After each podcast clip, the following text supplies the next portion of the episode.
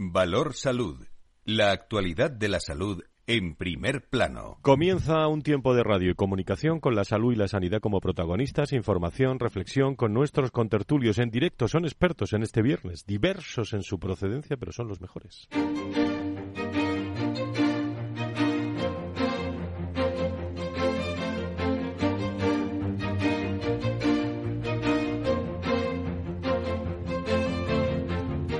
Valor Salud es un espacio de actualidad de la salud con todos sus protagonistas, personas y empresas. Con Francisco García Cabello. Muy buenos días, ¿cómo están? 10 y 5, 9 y 5 en las Islas Canarias. Bienvenidos a esta tertulia de la salud y la sanidad contado de otra forma con expertos que van a estar hasta las 11 de la mañana, las 10 en las Islas Canarias, eh, dándoles algunos puntos de referencia sobre nuestra salud y nuestra sanidad. Sí, eh, lo ha podido comprobar. Hace, eh, eh, por ejemplo, desde donde les hablamos de la capital de España, un poco más de fresquito. Hoy, ¿qué días estamos pasando de, de calor? La ONU ha advertido sobre el verano inusualmente cálido que va a vivir el continente europeo y ha recordado que el año pasado el calor extremo fue causante de unas 20.000 muertes entre junio y agosto. Aquí en España, ya se ha empezado a notar con una primera ola de calor eh, que ha dejado temperaturas de hasta, acuérdense, el, lunes, el martes, estos días de hasta 44 grados a la sombra en algunas zonas de España donde nos están escuchando. Nosotros vamos a traer expertos hoy para hablar del, del calor, los efectos del, del calor y todo lo colateral al calor en el cuerpo en el cuerpo humano. Desde el punto de vista médico, enseguida si se quedan eh, con nosotros y en muchas ocasiones eh, pasan vacaciones también, eh, que, ustedes se van a algún lugar a veranear, a descansar unos días y se ponen enfermos. Y, y, en ese caso, pues llega el médico en, la, bueno, los hospitales que, que, sean de referencia, los centros de salud, y, no encuentran sus datos o encuentran los datos básicos sobre usted que habitualmente vive en otra, en otra ciudad. Hablamos de la interoperabilidad. Bueno, la Fundación IDIS ha puesto en marcha el proyecto de interoperabilidad de la historia clínica de la sanidad privada, una iniciativa en la que participan 15 entidades, miembros eh, de las instituciones médicas en España y de la que también eh, bueno, participan y estudian eh, todos estos casos de interoperabilidad Accenture como partner tecnológico y Tirea también como gestora. Una plataforma que permite a través de la app, la web del centro grupo hospitalario o de la aseguradora que corresponda en cada caso, el paciente puede acceder a su historia clínica y compartir la información con los profesionales sanitarios que considere según su propio criterio, independientemente del centro, del lugar en el que se encuentre, siempre que la entidad esté adscrita al proyecto. Es un proyecto una, un trabajo que se lleva desarrollando durante muchos años, donde eh, cuando hablamos de colaboración público-privada también sale la interoperabilidad. Y hoy vamos a hablar sobre eso con, eh, con Marta Villanueva, la directora general de, del IDIS, que nos está esperando ya aquí en, en, Valor, en Valor Salud. Y oferta MIR 23-24 aprobada, un 4% más que el año pasado, 11.600 plazas 8.767, si no me equivoco, de medicina. Luego ya para el PIR, el, resto de el resto de profesiones, pero un 4% más. Ahora ya ustedes relacionen, luego en la tertulia lo hablamos, la escasez de talento, eh, las jubilaciones que va a haber de, de, médicos. Bueno, pues esta estos son, eh, estos 11.600 pueden ser los que dentro de unos años puedan sustituir a todos estos médicos que, se marcharán de su actividad profesional. Las 19, 9 y 9 en las Islas Canarias comenzamos la tertulia de la mañana.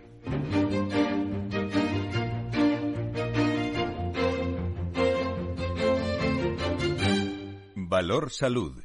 La actualidad de la salud en primer plano. Las 19, como digo, saludo a Nacho Nieto, experto en políticas sanitarias y ex consejero de salud de, La Rioja en el primer café de la mañana.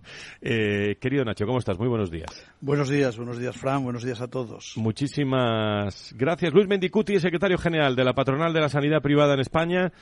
Eh, querido Luis, ¿cómo estás? Muy buenos días. Días, Fran. Muy bien, con menos calor. Muchísimas, muchísimas gracias por estar con, con, nosotros. Bueno, tenéis, tenéis menos calor, pero vaya días que estamos pasando, ¿no? Eh, en aumento de temperaturas. Luego vamos a tener una, una doctora especializada que nos va a contar algunas cosas sobre el, sobre el calor pero la bueno la, OMS, la Organización Mundial de la Salud, eh, o mejor dicho, la ONU ha advertido sobre este verano inusualmente cálido que vamos a tener. ¿Esto es para prepararnos, eh, Luis, eh, de, de, lo que nos espera?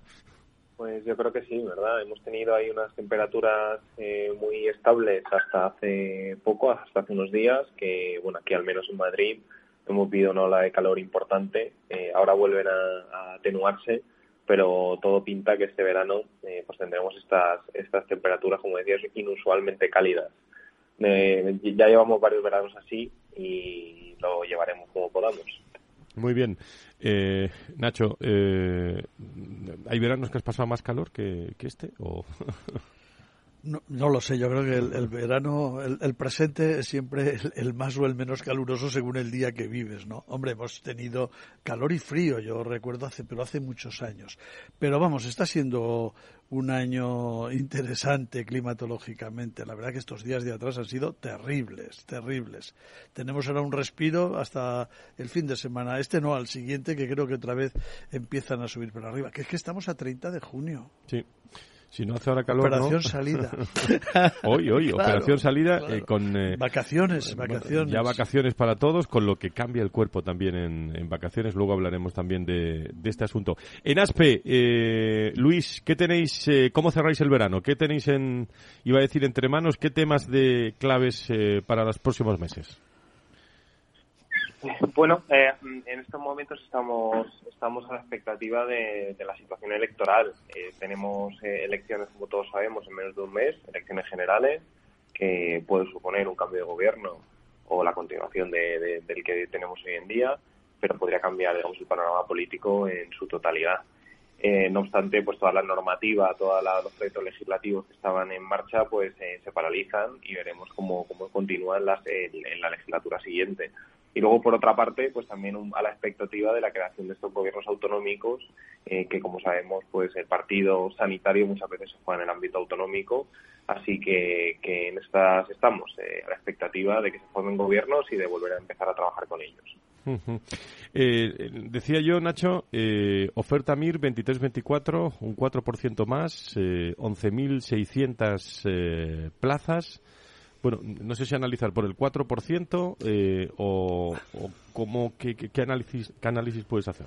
No sé, yo lo que, la verdad es que cada año, y llevamos ya unos cuantos, está subiendo la oferta MIR. El problema mayor de la, de la oferta MIR es eh, luego las plazas que no se cubren, como ha pasado este año, porque siguen aumentando las plazas de medicina de familia, pero luego se quedan sin cubrir, sin cubrir un número eh, importante. ¿no? Estos digo, son datos que ayer, después de la reunión de la Comisión de Recursos Humanos, que es dependiente del Consejo Interterritorial del Sistema Nacional de Salud, pues el, el ministro hizo unas declaraciones y, y, dio una serie de números. Quiero decir que es, que es algo eh, que está absolutamente ya en la calle. Y claro, hay cuestiones muy importantes. Una, eh, mm, esas plazas que quedan libres, habiendo, habiendo personas con posibilidad de solicitarlas, pero no se solicitan, se quedan ahí.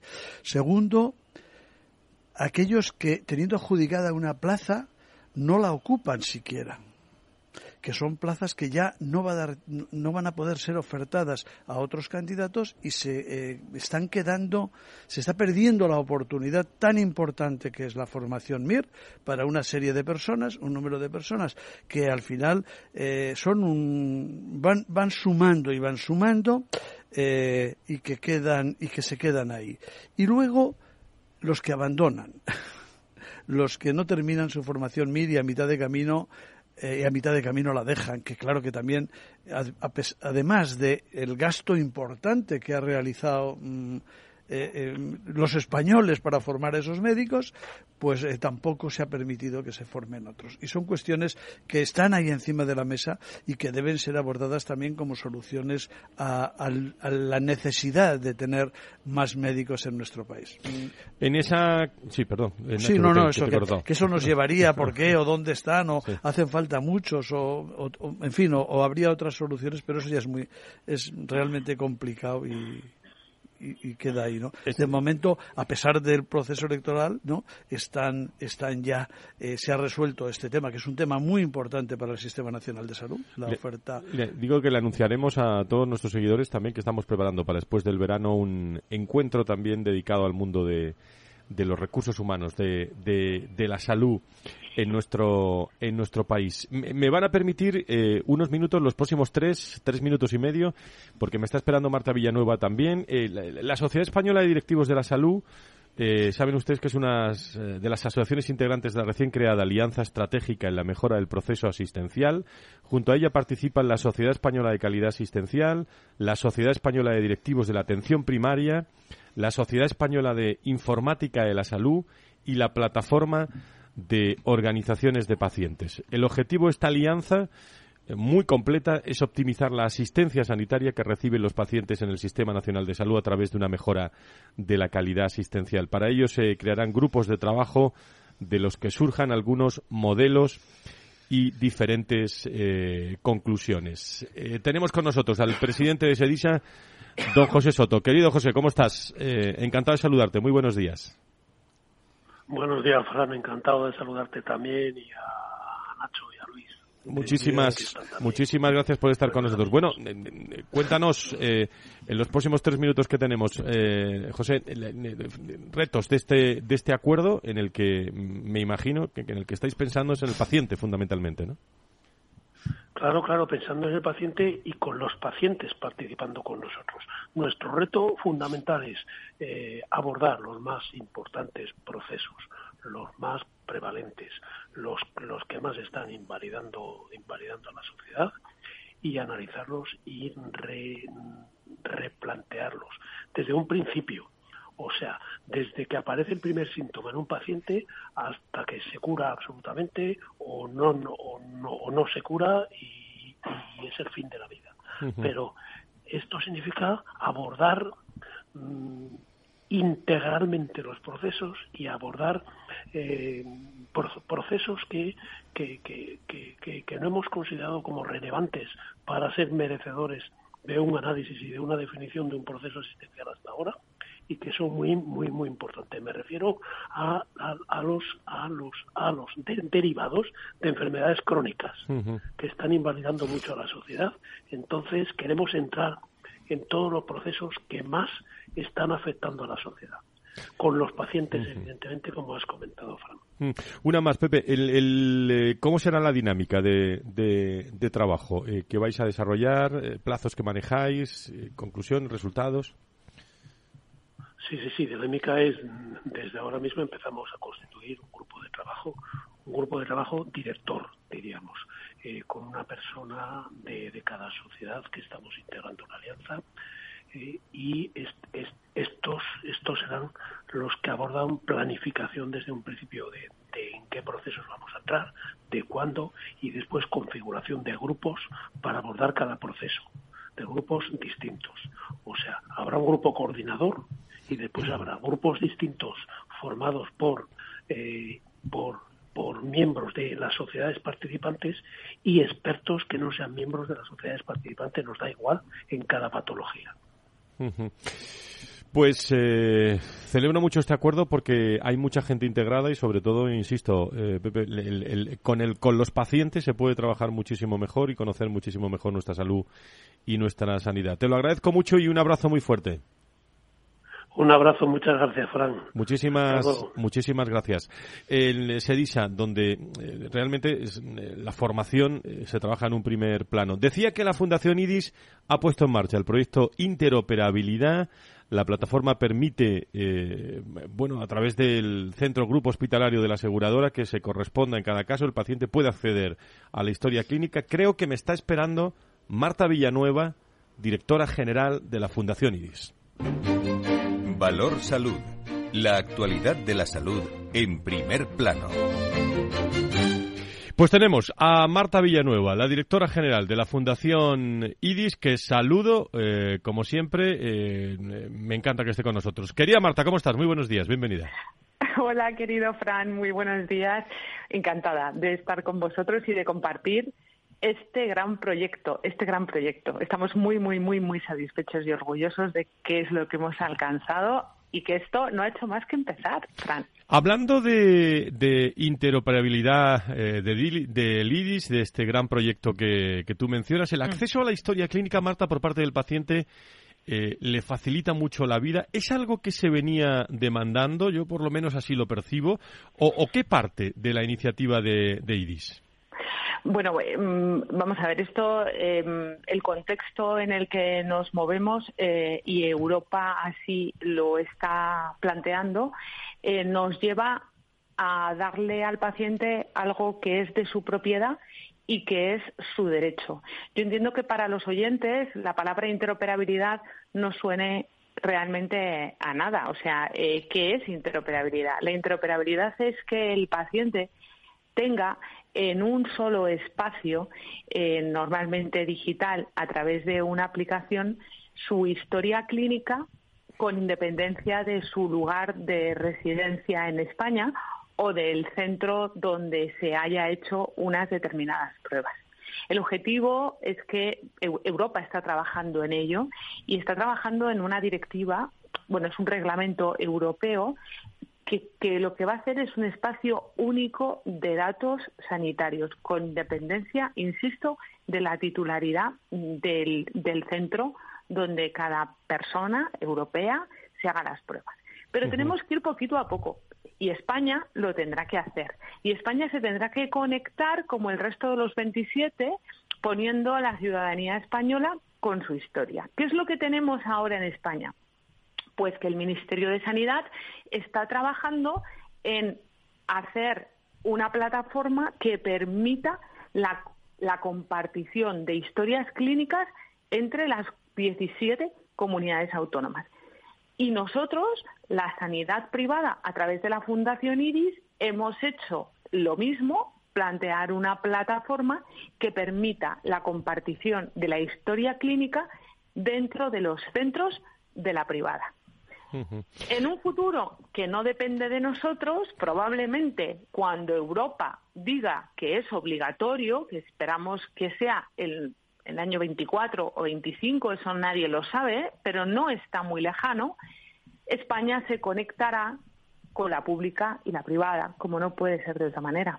Marta, ¿qué hace falta para eh, intensificar, para acelerar este, este proyecto? Como decíamos, vosotros eh, habéis puesto en marcha este proyecto de la historia clínica de la sanidad privada, una iniciativa que en la que participa 15 entidades, miembros de las instituciones, y de la que también eh, tengo entendido que participa Accentu como partner eh, tecnológico y Tirea también como gestora, ¿no? Sí, sí, sí. Mira, este proyecto lo llevamos como un proyecto completamente pionero y muy visionario, porque en ese momento no se, no se veía hace cerca de dos años de todo esto. Esto está financiado por la sanidad privada, por, los, por las entidades adheridas, que en este momento hay 15 entidades, 15 primeras entidades que han financiado la construcción de esta plataforma. Es como una pasarela por la que va a circular nuestra historia clínica.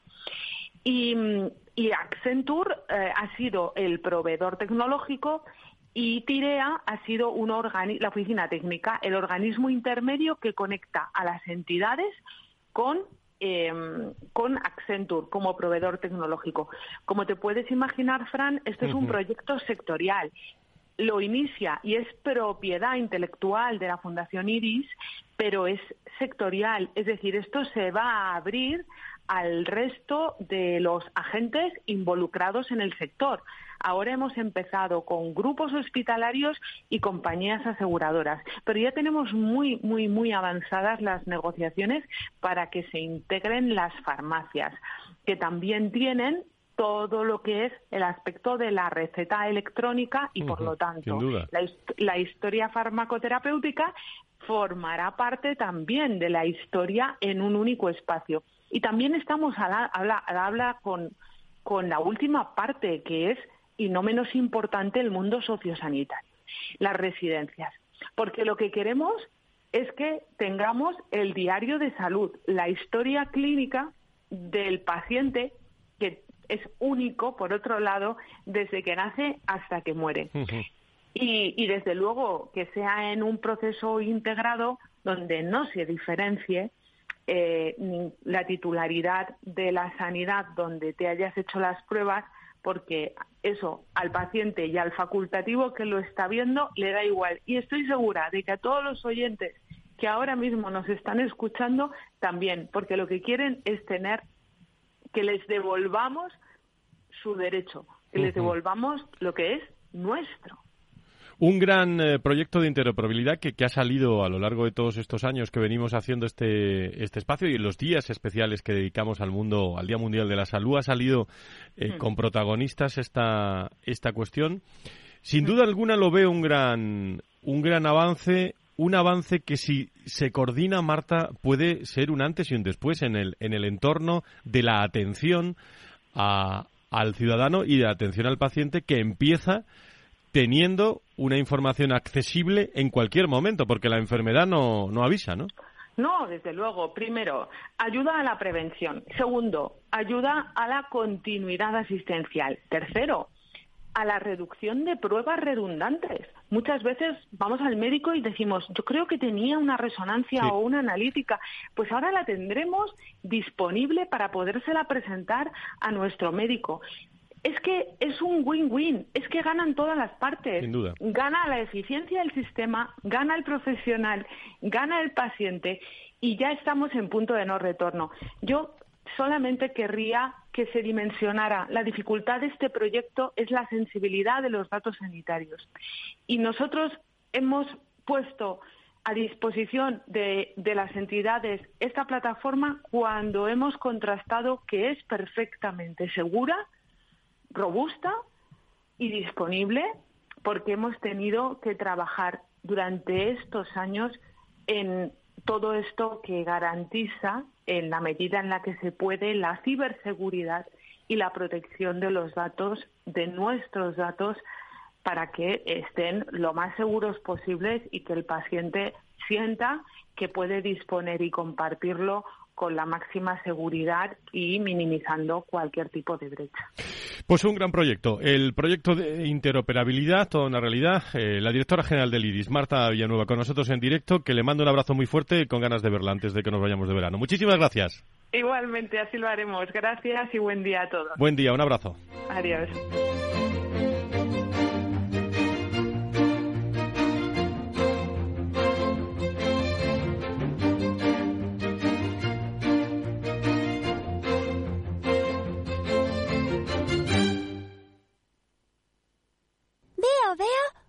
Cosita. ¿Qué cosita es? Empieza por la letrita L. Ya lo sé. Letras del Tesoro. Si mires donde mires, ves letras del tesoro, en Renta 4 Banco te facilitamos comprarlas de forma rápida y cómoda. Entra en r4.com y descubre todas las ventajas de comprar letras con un especialista en inversión. Renta 4 Banco. ¿Quieres más?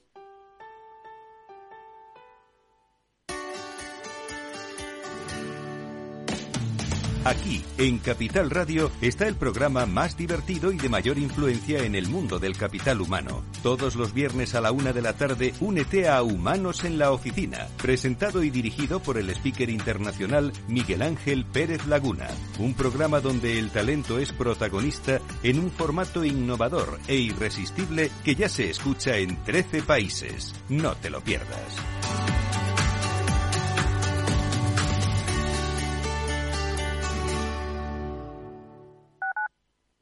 Madrid, 103.2 FM, Capital Radio. En la Comunidad de Madrid apostamos por un modelo energético más limpio y sostenible. Por eso, ponemos en marcha el Plan Renove 2023 de aires acondicionados para aumentar la eficiencia y reducir el consumo. Infórmate y recibe ayudas de hasta 500 euros para la sustitución de tu antiguo equipo de aire acondicionado. Con este gesto, ahorras energía y proteges el medio ambiente. Comunidad de Madrid. Los viernes en Capital Radio te proponemos descubrir y comprender las estrategias de empresas con éxito que servirán de inspiración y ejemplo para la tuya. Escucha Metaempresas, un programa presentado por Andrés Arenas con la presencia y los consejos de expertos en distintas áreas y profesores de reconocida trayectoria. Todos los viernes a las siete y media de la tarde, Metaempresas, Capital Radio.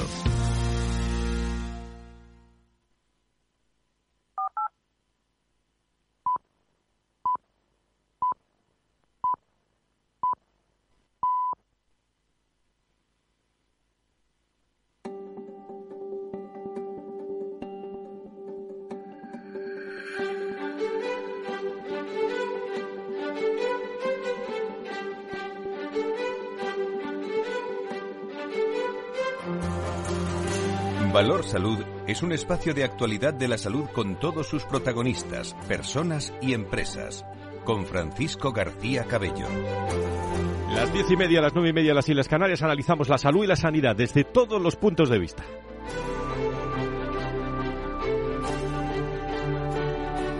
Desde los pacientes, desde la industria, desde la empresa, desde el mundo de las personas, en, eh, en los próximos meses. Eh, realmente contenidos extraordinarios, pensando en las personas, en las organizaciones, en la salud, lo que vamos a escuchar eh, aquí con todos ustedes. Recuerdo eh, que eh, seguimos en el mes de, de, agosto todos los viernes con la reproducción de los mejores sonidos, en este caso del del mes de, del mes de julio, eh, que se podrán reproducir en agosto, si no se está escuchando en estos momentos, pues que se lo pase muy bien en las vacaciones, que comienzan en este principio de, de julio ya, con operación salida en todas las ciudades y, y muchas personas pensando en, no sé si tomar el sol o no, porque eh, la, la, ONU eh, lo decía advertido sobre el verano inusualmente cálido que va a vivir el continente europeo y ha recordado que el año pasado el calor extremo fue causante de unas 20.000 muertes entre junio y, agosto. Aquí en España ya se han empezado a notar con una primera ola de calor, hoy hace un tanto más fresquito, pero eh, las temperaturas han rondado los 44 grados, las altas temperaturas, amigos y amigas, se están dejando notar. También en Estados Unidos, con una ola de calor que ya ha dejado algunos fallecidos.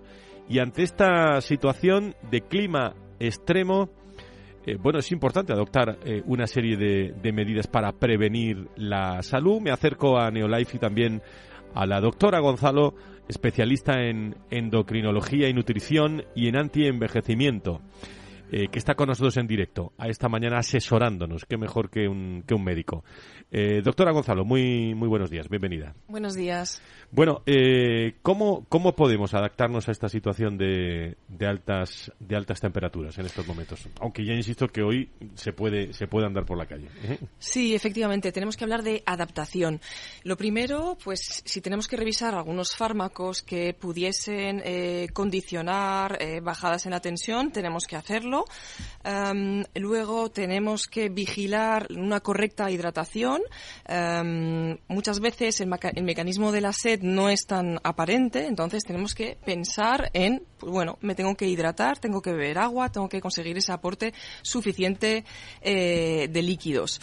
La exposición solar es también someterse a radiación ultravioleta, con lo cual cuidado con patologías de la piel, con la aparición eh, de ciertos eh, cánceres de la piel, las quemaduras.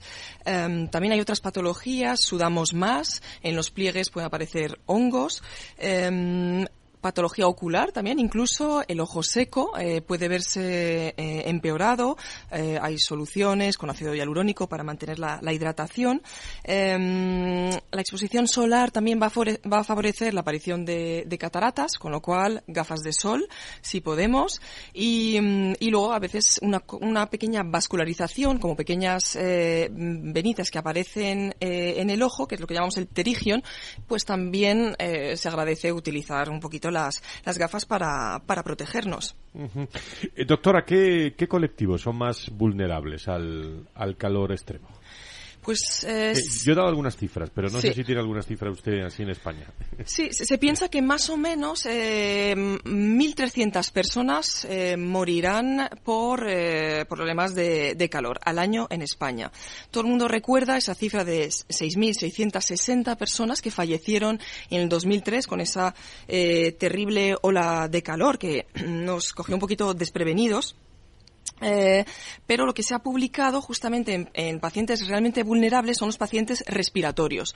Tenemos esa idea de que los pacientes respiratorios fallecen más en invierno, pues es falso. Eh, los epi- epidemiólogos eh, han visto que las cifras eran notablemente mayores en, en verano. También son vulnerables los pacientes cardiovasculares, eh, pacientes ancianos y, y los niños. ¿Existen estrategias o, o- o planes que podamos desarrollar a nivel nacional ¿no? para tratar de paliar los efectos y consecuencias del calor extremo? Sí, afortunadamente hay un grupo de expertos, eh, forman parte de la Escuela Nacional de, Sanidad, tienen una unidad especializada que se llama Unidad del Cambio Climático, Salud y Medio Ambiente y están analizando datos para proponer eh, planes de acción para justamente eh, evitar esa sobremortalidad y, y, bueno, ser eficaces en la prevención, que al final es lo, es lo que funciona. El, problema de exposición al calor es que nos va a suponer problemas de salud mental, alteraciones del sueño, pérdidas de energía. entonces, tenemos que, buscar eh, soluciones. Una de las soluciones es envejecer mejor, es decir, lle- llegar a cierta edad con menos patologías. Esa sería ya la clave eh, para empezar. Sabemos que la- las personas mayores van a tener una atrofia de las eh, glándulas sudoríparas, tienen peores mecanismos a nivel de vasodilatación, con lo cual esa termorregulación se hace mucho peor. Usted es experta en eso, por eso eh, vamos a intentar relacionar eh, la- el calor, el momento que vivimos, todos tenemos en mente el, el propósito de mejorar ¿no? en el rendimiento a nivel personal, a nivel laboral, el rendimiento de, de nuestras organizaciones, pero ¿cómo llegan de, de salud todas las personas que tenemos que ser productivas al verano?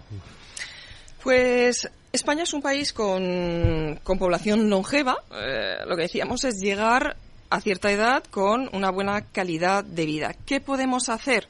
Pues no hay que dejar de cuidar la actividad física. Pensamos que llega el calor, ya no tenemos energía, pues bueno, lo dejamos un poquito abandonado. Eso es, es un error. Es decir, hay que mantener la actividad física, pero Por la adaptarla. mañana mejor, ¿no? Sí, Eh, mejor por la mañana, efectivamente, en, en horas eh, pues de menor calor, de menor exposición solar, pero hay que mantenerla. Hay que cuidar el peso, eh, so- se soporta peor el, el- el calor con, con sobrepeso, entonces adaptar ciertas dietas, si, si fuese necesario con nosotros estamos encantados eh, pues eso de asesorar, eh, si hace falta hacer dietas restrictivas, pues acompañarlos con sus eh, respectivos eh, suplementos. Protegernos, es decir, medidas físicas, eh, sí, los, los gorros son útiles, eh, eh, las viseras, la protección solar, evitando un poco selección de, de cremas libres de, de tóxicos también, si, si es posible, y, y el sueño, pues sí, a veces exponernos de noche al, al calor va a reducir nuestro tiempo de, de sueño, entonces, ¿qué podemos hacer? Pues intentar ajustar la temperatura, pero hay que mantener el sueño para tener esa capacidad mental eh, adecuada al, al día siguiente. Bueno, un chequeo nunca viene mal, ¿no? Sobre todo los que hace. eh, Efectivamente, si queremos llegar a, eh, de manera óptima, eh, lo mejor es revisar a fondo nuestra salud. Cómo estamos de grasa visceral, esa grasa que puede condicionar un aumento del riesgo de cáncer, de enfermedades, vigilar nuestra masa ósea, es decir, un chequeo preventivo para mejorar la calidad de vida actual y para hacer una prevención completa eh, de la aparición de enfermedades y justamente no desarrollar una enfermedad eh, crónica eh, invalidante que al final es eso, el problema de las enfermedades crónicas. Llegamos tarde muchas veces eh, por, por no estar ahí en el, en el día a día o pendientes de nuestra salud y sanidad. Sí, eh, muchas veces algo que vamos un poquito retrasando. Hay problemas que no son aparentes, pero vamos arrastrando un deterioro. Hay cosas que no se ven o que la población general no está suficientemente eh, informada. Eh, sí, nuestras hormonas, eh, hay un declive eh, con el tiempo de nuestras hormonas que nos lleva hacia ese deterioro generalizado. Nacho, no sé si tienes alguna reflexión sobre, sobre esto, aunque a ti se te ve un aspecto, eh, vamos, eh, insuperable. ¿eh? Muchas gracias. En este momento me has animado más a hablar, cómo no. No, la verdad es que, que es un tema muy importante. Vamos, yo me acuerdo eh, sin permitiéndome sin ser médico me daban los consejos que había que, que había que hacer en estas épocas y año tras año se iban repitiendo esas mismas eh, cuestiones. Lo que pasa es que muchas veces no es lo mismo predicar que dar trigo, ¿no? Eh, es cierto y bueno. Mm, pero sí que teníamos que ser más conscientes de algunas cuestiones, no solo ya eh, yo creo que ha dado en un tema que es eh, clave, que es muy importante la doctora, que no solo en las cuestiones referidas única y exclusivamente ahora, a una ola de calor o en el verano, o para protegernos del calor y de los efectos perniciosos que puede tener, sino para mantenernos en un constante, adecuado estado de salud todo el tiempo, ¿no? Y llegaríamos mejor a cada, a cada ocasión. Eh, seguramente que no lo practicamos tanto como debemos, pero desde luego es algo que es eh, imprescindible seguir recomendando y, haciendo. ¿no? Y una parte muy importante que tiene que tener en cuenta nuestro Sistema Nacional de Salud cuando plantea eh, una serie de cuestiones y hacia dónde tiene que ir y por qué y cómo se resuelven unos u otros problemas. Porque es verdad que hay personas que van muchas veces al médico mm. y otras que van muy pocas en, eh, doctora, ¿cómo, cómo calificaríamos eh, el, eh, o cómo lo percibe usted la prevención en, en España? ¿no? ¿Estamos adelantados en ese sentido o, seguimos siendo.? Desgraciadamente, yo creo que hay todavía trabajo. hay trabajo porque estamos ante más bien una medicina más curativa y lo que funciona sería una prevención puede que necesitemos una inversión inicial mayor, pero al final es rentable. Es decir, las patologías crónicas se van ramificando, eh, favorecen los ingresos hospitalarios, estamos hablando de mucho dinero, eh, mucho malestar también para el paciente. Entonces, bueno, si atacamos el problema de raíz, es decir, cuáles son sus problemas y vamos a anticiparnos para que usted no desarrolle esa enfermedad, yo creo que eso sería el, el éxito, no desarrollar la enfermedad. Y no decir, bueno, estamos en una fase inicial, no, es que ni llegar a desarrollar desarrollar ese problema. Cada persona es distinta, con lo cual eh, hay que mirar de forma exhaustiva, un poco analizar la salud, la historia clínica y por eso nosotros en nuestra clínica apostamos por, eh, por chequeos, porque realmente es hacer las cosas de forma muy precisa, muy individualizada. Ojalá en un futuro eh, apliquemos esta medicina preventiva, que al final va a reducir el consumo de fármacos y va, vamos a conseguir una, una población mucho más sana, es decir, una longevidad sana, que es lo que a veces nos, nos falta. Pues sobre esto eh, abrimos tertulia ya hasta el final del programa. Se incorpora Antonio Burgueño. Eh, don Antonio, encantado de saludarle. Muy buenos días. Buenos días y buenos días a todos. Aquí escuchando ese programa, muy interesante como siempre. Bueno, pues estamos hablando de prevención. Qué, ah. qué interesante, ¿no, Antonio? Sí, no, yo era una cosa que no entendía, vamos, hablaba menos también cuando éramos jóvenes, pero no lo entendía, digo, va, por un poquito caro cómo se ponen, ¿no? Pero a medida que pasan los años lo vas entendiendo perfectamente y te apuntas al cuidado, ¿no? De, estas cosas que estáis contando en la medida de lo posible, ¿no? El, eh, en el caso de, ¿usted cómo percibe en, España eh, la prevención? ¿Acabamos de desarrollarla o, vamos mucho más lento? Lo que le preguntaba la doctora. Bueno, ahí, ahí la, eh, la prevención en todos los aspectos se viene trabajando hace muchos años, pero como es un comportamiento social, pues no siempre triunfa lo que las, los expertos quieren, ¿no?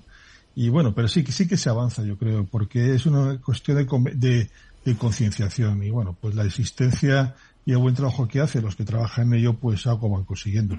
No todo lo que se debería, pero no por culpa de ellos, sino porque los cambios sociales son muy complicados. Sí, yo, yo, creo que la, que la prevención la tenemos que ver desde dos puntos de vista. La prevención en salud, evidentemente. Porque es verdad que sí que se están haciendo y cada vez se desarrollan más programas preventivos pues para, mm. para el cáncer de mama, para el cáncer de colon, en fin, y para otra serie de enfermedades cada vez más que son muy importantes, muy interesantes y que se obtienen grandes resultados porque permiten la detección precoz de enfermedades y, por tanto, un tratamiento inmediato que puede dar mejores resultados que si el proceso ha evolucionado. Esto no resuelve todo, pero resuelve muchas cosas. Pero yo creo que hay un tema fundamental de prevención que va relacionado con la cronicidad y ese sí que lo tenemos menos trabajado, porque porque ahí sí que hay que hay que utilizar herramientas que nos den datos, que nos den información del paciente, que nos den toda la información posible del paciente cuanto más analizada mejor para tener ya un análisis previo que luego el médico podrá hacer. Bueno, ahí podríamos hablar, eh, yo lo llevo a mi terreno, al que me gusta, ¿no? A la inteligencia artificial, a, esos, esas grandes bases de datos, a esa interoperabilidad de los datos de un paciente, esté donde esté, se ha tratado, para tener, para conocer toda su historia clínica, para conocer eh, su, de verdad su fotografía, radiografía, podríamos decir, que hablamos de medicina, o, o a lo mejor no era una radiografía, radiografía era un PET o, un tallo que sé, mucho más profunda, quiero decir, y con más datos, y con eso poder atender y poder hacer esa prevención, claro, de lo que no esté diagnosticado seguramente, pero que con ese conjunto de herramientas y con ese eh, anticipo de, de resultados, de datos a un médico que siempre va a estar ahí, podrá determinar mucho más fácil iba a decir casi quiera o no el paciente, siempre tendrá que querer, pero le podrá avisar, oye, que eh, tú no te das cuenta, pero que estás por aquí o que esto pasa. Y hacia ahí tenemos que ir. Y eso también va a ser una parte de atender esa cronicidad, sin ninguna duda. Doctora. Sí, yo creo que pues ha, comentado un aspecto muy importante, es decir, conocerlo todo en su globalidad. Efectivamente, yo creo que las patologías hay que enlazarlas, porque muchas veces son procesos fisiológicos que están interconectados. No hay que pensar que, bueno, tengo esta enfermedad y esta otra por otro lado. No, es decir, tratar de forma mucho más global. Eso yo creo que es más rentable y a veces cuesta, cuesta enlazar, pero eso permite luego reducir polifarmacia y demás. Claro, y los tratamientos. Sí, eso es. Los Totalmente. Y pues, bueno, ahí iría implícito el, no repetir pruebas o el no hacer o el completar la que hay, evidentemente. Ahí, ahí tiene que estar el punto de vista. Que por, cierto, para lograr esto que están comentando, es muy importante lo que está contando Marta Villanueva, la interoperabilidad de la lista, de la lista perdón, de la historia clínica, ¿no? Pero sobre todo compartir. La global, la interoperabilidad que están trabajando y le doy enhorabuena por ya mucho tiempo. dedicándole mucho esfuerzo, pues, pues es muy interesante, ¿no? Que al final se puede esa información, no repetir pruebas y sobre todo se ha visto Antonio, sobre todo lo importante es compartir, compartir datos, no solo informes clínicos, compartir los datos, los datos del paciente. Ahí todavía no hemos llegado, desgraciadamente.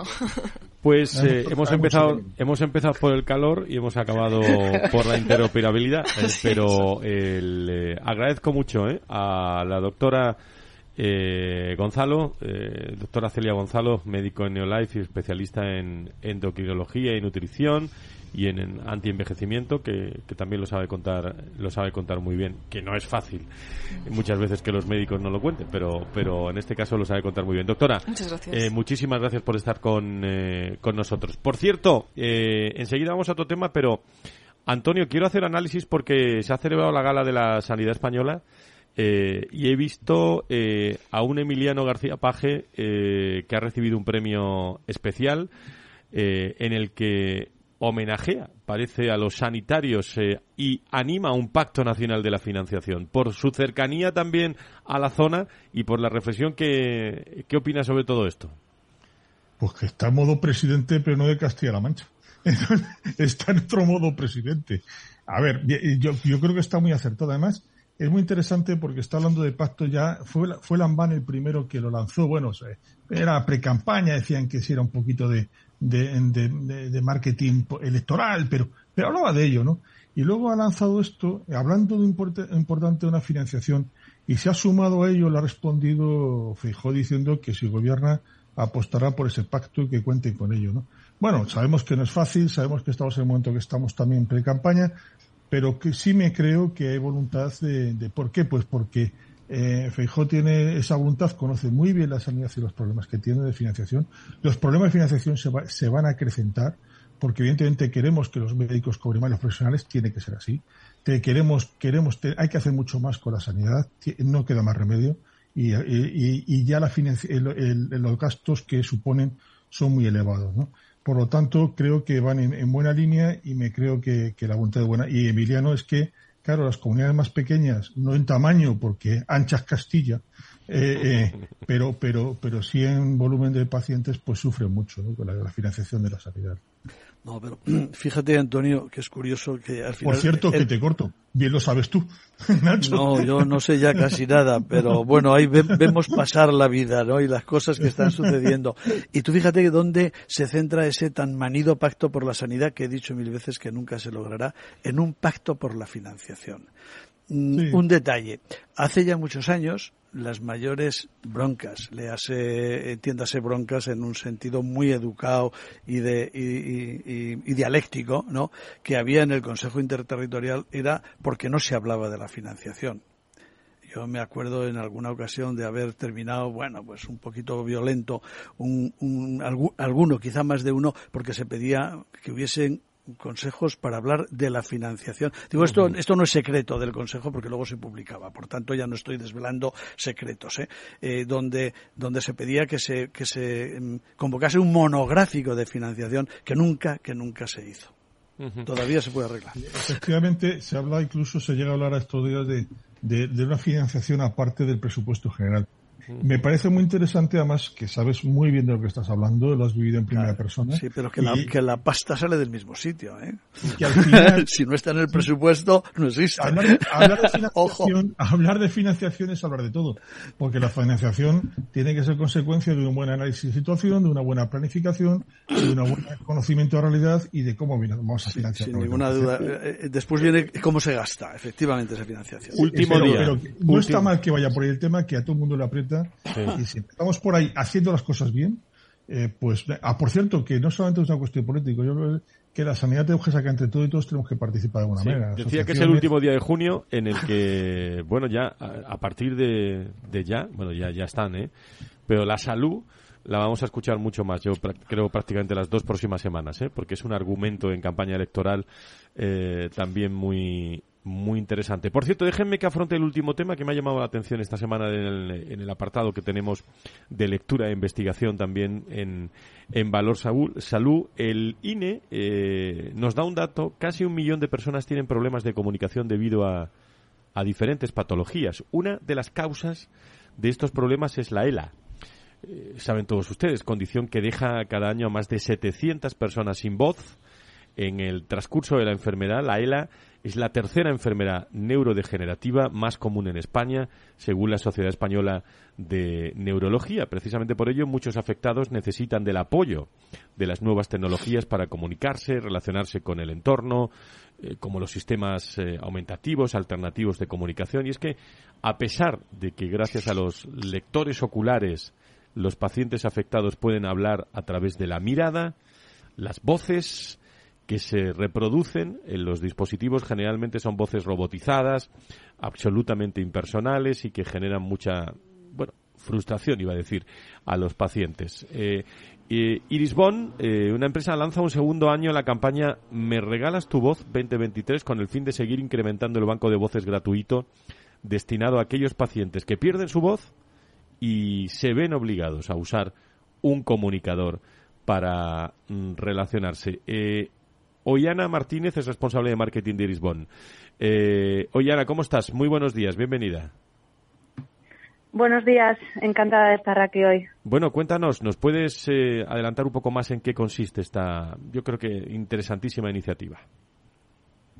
Bueno, creo que has hecho muy buena introducción. Eh, Me regalas tu voz es una iniciativa que precisamente lo que estamos buscando es aumentar el banco de voces para aquellas personas que, que no la tienen, como son, por ejemplo, las personas eh, afectadas por la ELA, que en el transcurso de esta enfermedad ah, van perdiendo bueno, la movilidad de su cuerpo, incluso pierden su voz.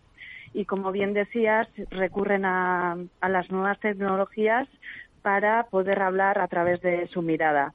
Lo suelen hacer eh, eh, a través de dispositivos eh, que se llaman lectores oculares y tablets. Entonces, la tablet va reproduciendo lo que ellos quieren comunicar. siempre nos ha parecido que las voces que ofrecen los programas de comunicación aumentativa alternativa, como decías, pues tienen un, un, toque muy robotizado y es por ello que la iniciativa Me regalas tu voz a lo que estamos intentando fomentar es, por un lado, visibilizar esta enfermedad, como es la ELA, y por otro, recabar eh, la mayor cantidad de voces posibles para que los enfermos de ELA pues tengan una voz más personal y más variedad de voces para, para que eh, puedan elegir pues la más acorde a, a ellos o a ellas. Ahora nos dirás porque tenemos unas voces, pero por ejemplo estas voces que vamos a escuchar, eh, a ver. Gracias a las donaciones de voz, mi voz es solo mía. Gracias a las donaciones de voz, mi voz es solo mía. Gracias a las donaciones de voz, mi voz es solo mía. Bueno, son algunas de las voces, eh, pero incluso también tengo entendido que hay famosos también, ¿no? En este en este entorno, eh, Ollana. Exacto, esas voces que acabamos de escuchar serían un ejemplo de una voz de hombre, de una niña y de una mujer. Eh, pero con la iniciativa Me Regalas tu Voz lo que hemos querido hacer es también un llamamiento pues a personas eh, conocidas o famosas para que donen su voz y también eh, viralicen la iniciativa para que para que también podamos visibilizar la enfermedad eh, de la ELA que como decías es la tercera enfermedad eh, neurogenerativa a nivel eh, nacional hoy. sí. En 15 segundos, eh, ¿cómo podemos aportar un granito de arena en esto? Eh, digo, los que nos dedicamos a la voz. Eh, es sencillo, solo tenéis que acceder a la web de AOLAP, eh, loguearos eh, e iniciar sesión y la donación de voz eh, trata, o sea, simplemente lo que tenemos que hacer es grabar 100 frases, ¿vale? A poder ser en un estudio de grabación o en una sala insonorizada con un micrófono profesional. Solo lleva 40 minutos eh, aproximadamente eh, grabar estas 100 frases y lo que hace la plataforma o el banco de voz es captar los fonemas de tu voz para que después se puedan utilizar a través de los comunicadores. Pues, eh, oigan, una, una, eh, linda iniciativa. Eh, muchísimas gracias eh, por estar con nosotros y, y por esta iniciativa que, que- que facilita a los demás. Y sobre todo, estaba pensando yo en la familia también, que facilita a la familia mucho. Gracias por estar con nosotros y enhorabuena. Gracias. Buen viernes. Valor Salud desde la actualidad. La salud al alza.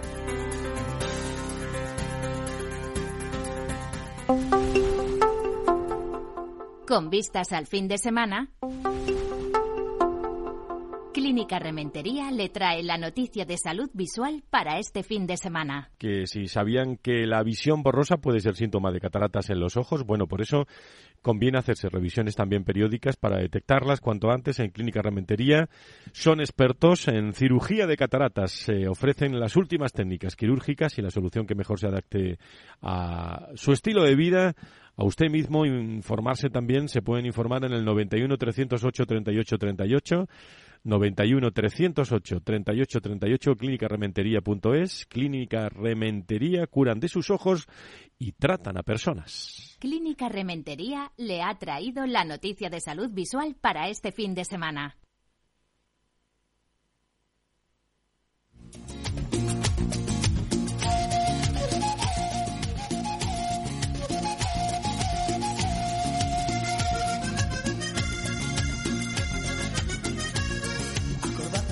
Moralito, de aquel día que estuviste en Urumita y no quisiste hacer parranda. Y fuiste de mañanita, Bueno, pues un poquito de alegría para el fin de semana, ¿eh? fuiste de mañanita.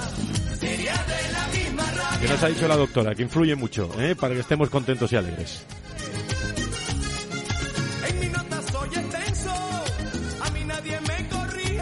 Querido Antonio, Antonio Burgueño, eh, que te espero el viernes con muchas más cosas. ¿Algo más que quieras contarnos? Así rapi- rapidísimamente. Nada, que, que encantado de estar con vosotros y buen fin de semana para todos. Un abrazo muy fuerte. El verano, el verano de julio metido. Ya lo tenemos, el verano. Buenas vacaciones, aunque no habl- hablaremos durante todo el mes de julio. Muchas gracias. Gracias a vosotros. Nacho, eh, a cuidarse ¿eh? el fin de semana. ¿eh? Parece que va a ser un poquito más fresco que nos ayudará y, Y a lo- hidratarse lo también. intentaremos A y hidratarse, a y hidratarse seguir los también. consejos de la doctora. Muy bien, muchas gracias. Un abrazo hasta el viernes si Dios quiere. Gracias. El viernes. Gracias a todo el equipo de Valor Salud, eh, desde el equipo técnico de redacción a todas las personas que hacen posible este programa y que cada vez se interesan más desde el mundo de las personas, desde el mundo de la salud y la sanidad. Eh, gracias a todos los que recibimos durante toda la semana eh, informaciones. Hay mucho interés por la salud y las personas en nuestro en nuestro país. Les espero el viernes aquí en Valor eh, Salud. El lunes nos vamos a la escuela de verano, lunes y martes, donde vamos a hablar también con muchas empresas del mundo de la, de la salud. Que sean felices, cuídense, buen fin de adiós.